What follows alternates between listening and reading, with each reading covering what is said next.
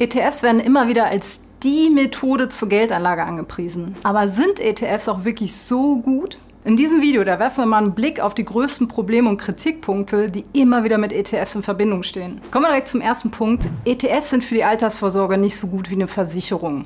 ETFs mögen ja für den Vermögensaufbau eine gute Sache sein. Aber als Altersvorsorge, da stehen wir damit doch vor einem großen Problem. Also was ist, wenn wir in der Rente nun Stück für Stück unser Vermögen aufbrauchen und das Geld einfach nicht reicht, weil wir viel älter werden als gedacht? Dann machen wir irgendwann morgens auf und die Kasse ist leer. Und dann? Dieses Risiko, das nennt sich Langlebigkeitsrisiko. Und das sollten wir durchaus ernst nehmen, denn wer will schon ohne ausreichende Rente im Alter dastehen? Wir werden ja auch immer älter. Und hier kommen Rentenversicherungen ins Spiel, die einem einen gewissen Betrag bis zum Lebensende auszahlen. Der entscheidende Punkt ist dabei der Rentenfaktor. Denn dieser entscheidet darüber, wie viel Rente du später für deine eingezahlten Beiträge bekommst. Nehmen wir jetzt mal an, deine Versicherung garantiert ja einen Rentenfaktor von 25. Das ist ein eher optimistischer Wert, denn die Rentenfaktoren, die werden schon seit einigen Jahren immer wieder gesenkt. Ein Rentenfaktor von 25 bedeutet, du bekommst pro 10.000 Euro Guthaben in der Versicherung 25 Euro Rente. Hast du zum Renteneintritt beispielsweise 100.000 Euro auf dem Konto, dann bekommst du 250 Euro Rente pro Monat ausgezahlt. Dein Leben lang. Zwar muss davon auch noch ein Teil versteuert werden, aber das vernachlässigen wir jetzt hier mal an der Stelle. So, jetzt schauen wir mal auf ETFs. Hast du zu Rentenbeginn ein Vermögen von 100.000 Euro in ETFs, dann kannst du dir davon nach Abzug von Steuern ein Leben lang eine Rente von 480 Euro auszahlen. Das ist fast das Doppelte von der Versicherung, trotz Steuern. Wie kann das denn jetzt sein? Das liegt schlichtweg an der viel höheren Rendite von ETFs, während du bereits in Rente bist. Denn dein vorhandenes Vermögen, das wächst ja weiter. So kannst du allein aus dem laufenden Wertzuwachs 480 Euro monatlich entnehmen, ohne dein angespartes Vermögen von 100.000 Euro anzutasten. Also das könntest du noch komplett vererben oder dir natürlich einfach mehr auszahlen. Außerdem ist es mit ETFs viel leichter, ein derartiges Vermögen überhaupt erstmal aufzubauen, weil du ja auch in der Ansparphase höhere Renditen hast, die nicht durch die hohen Kosten der Versicherung geschmälert werden. Schau dir auch gerne mal unser Video zum Thema ETFs im Versicherungsmantel an, falls dich das näher interessiert.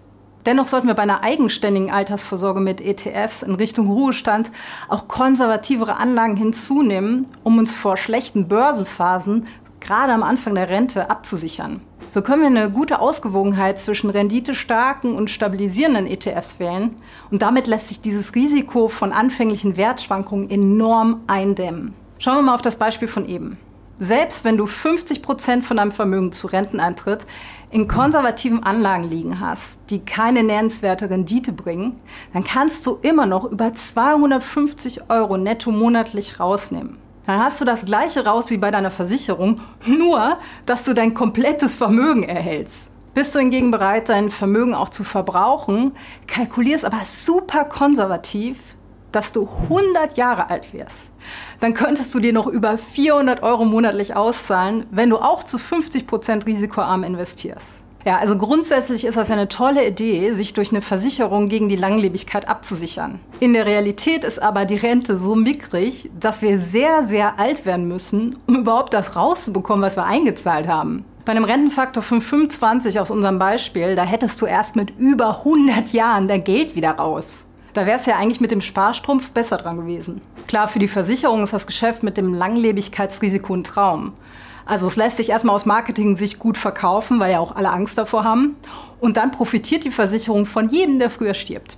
Gegen das Langlebigkeitsrisiko können wir uns aber mit ETFs selbst wappnen, indem wir vernünftig anlegen. Kommen wir zum nächsten Kritikpunkt. ETFs gibt es noch nicht so lange. ETFs, die gibt es mittlerweile seit fast 30 Jahren. Die sind also ungefähr so alt wie der erste Webbrowser.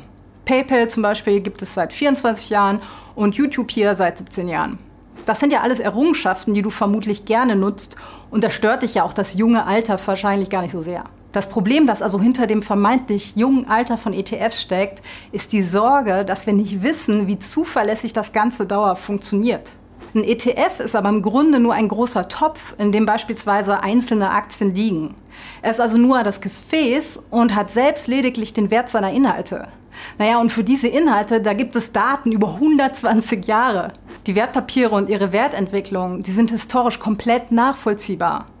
Aber auch ETFs selbst, also diese Gefäße, die haben schon große Krisen ohne Schaden überstanden. Denken wir jetzt nur mal an die letzte globale Finanzkrise. Und die in Europa zugelassenen ETFs, die sind übrigens super streng reguliert und haben beispielsweise weniger Risiken als Bankguthaben oberhalb der Einlagensicherung oder Rentenversicherung. Bislang ist auf jeden Fall kein Fall bekannt, wo es zu Schäden durch das Konstrukt ETF gekommen ist. Kommen wir also zum dritten Problem. ETFs funktionieren nicht mehr, wenn das alle machen. Oft hören wir sowas wie ETFs gefährden den Kapitalmarkt, wenn immer mehr passiv investieren. Es ist erstmal völlig richtig, dass wir aktive Investoren brauchen, die quasi die Marktpreise mit beeinflussen, weil sie zum Beispiel gute Unternehmensentwicklung belohnen und schlechte abstrafen. Würden alle nur noch passiv in ETFs investieren, dann würde das nicht mehr funktionieren. So wie übrigens keine Investmentstrategie auf der ganzen Welt langfristig funktionieren würde, wenn das alle machen. Damit passives Investieren mit ETFs funktioniert, reicht allerdings ein ganz kleiner Teil an aktiven Investoren. Und nicht jeder, der ETFs kauft, ist auch passiv unterwegs. Also erstmal geht die weitaus größte Zahl von ETFs auf Regionen, Branchen, Trends und so weiter, also auf aktive Strategien. In der Realität liegt die Anzahl von passiv investiertem Kapital weltweit aktuell bei unter 3% schätzungsweise. Aktive Investoren, die wird es immer ausreichend geben, da müssen wir uns wirklich keine Sorgen drum machen. Übrigens ist die Risikokennzahl, also die Volatilität am globalen Aktienmarkt, insgesamt eher zurückgegangen in den letzten Jahren. Somit fehlt also überhaupt ein Indiz dafür, dass ETFs in irgendeiner Weise die Märkte negativ beeinflussen. Ja, du siehst also, alle vermeintlichen Probleme sind nicht wirklich welche, wenn wir genau hinschauen. Lass dir darum echt keine Angst machen und dich von Experten verunsichern, die dir entweder ihre überlegene Anlagestrategie oder ihre Versicherung verkaufen wollen. Klar, auch ETFs sind kein Allheilmittel. Also wer das verspricht, der lügt schlichtweg. Die sind aber mit Abstand die beste Methode, um langfristig möglichst renditestark anzulegen und gleichzeitig schlechte Risiken zu vermeiden. Falls du mehr zu ETFs erfahren willst, dann schau dich mal bei uns auf dem Kanal um und lass am besten direkt dein Abo da, um kein neues Video zu verpassen. Schau dir außerdem direkt an, wie viel Geld du in welchem Alter investiert haben solltest.